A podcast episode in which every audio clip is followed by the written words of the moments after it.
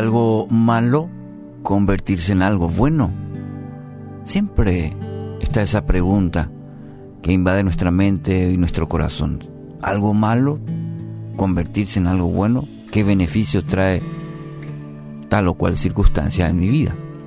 Se cuenta que el único sobreviviente de un naufragio llegó a la playa de una diminuta y deshabitada isla. Y oró fervientemente a Dios pidiéndole ser rescatado. Y cada día escudriñaba el horizonte buscando ayuda, pero no parecía llegar. Cansado, finalmente optó por construirse una cabaña para protegerse y almacenar sus pocas pertenencias.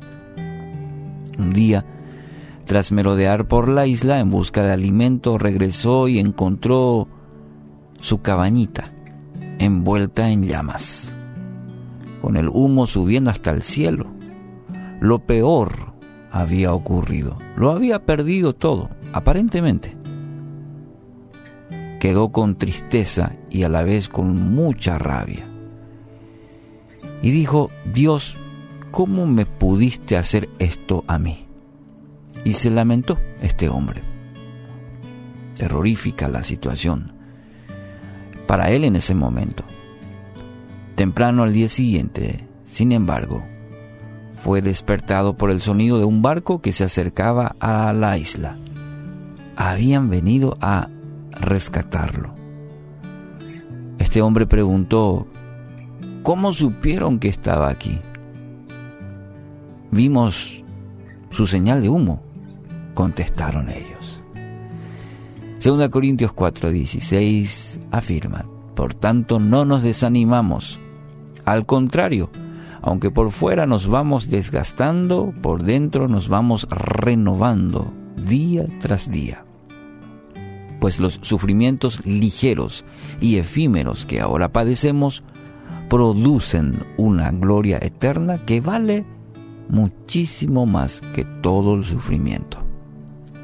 Preciosa palabra. Y espero que esta palabra anime hoy su corazón. Sumido en la situación, no viendo la salida, acorralado, frustrado, algunos de los sentimientos de este náufrago de la historia. Usted y yo nos sentiríamos igual. Pero en situaciones en las que hoy de repente podemos estar viviendo, mismos sentimientos pudieran invadir nuestro corazón hoy. No ver la salida, frustración,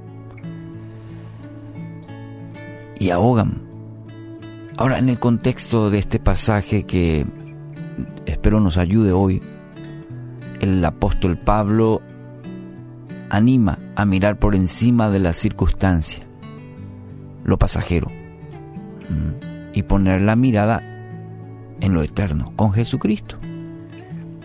Y ese es un desafío enorme, es un ejercicio que todos los días al levantarse Recuerde que en esta semana estábamos hablando qué importantes son los primeros 30 minutos en cuanto a la actitud para el resto del día, de la jornada. Entonces, mayormente cuando nos levantamos, ¿qué pensamientos tenemos? ¿De victoria o de pesimismo, de derrota? Ponemos al, al despertar ya en la circunstancia negativa, difícil que estamos atravesando, o ponemos la mirada en Jesucristo. Ese es el fundamento principal que lo va que lo lleva a afirmar al apóstol Pablo, no nos desanimamos. Y mire que Pablo tendría tendría todo el derecho de desanimarse por tantas situaciones difíciles que tuvo que atravesar.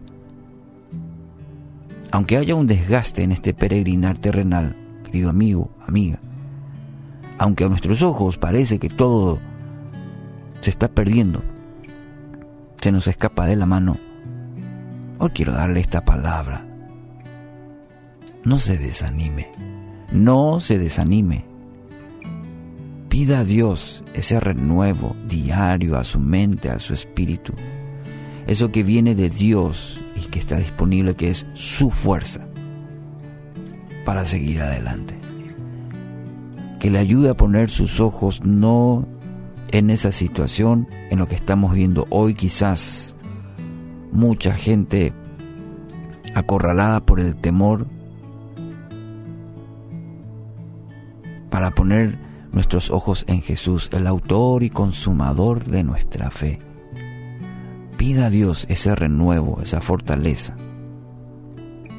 En tanto, hoy, cambie su actitud, cambie de actitud y permita que Dios, su Padre Celestial, aquel amoroso que dio todo por usted, convierta una aparente derrota en una gran victoria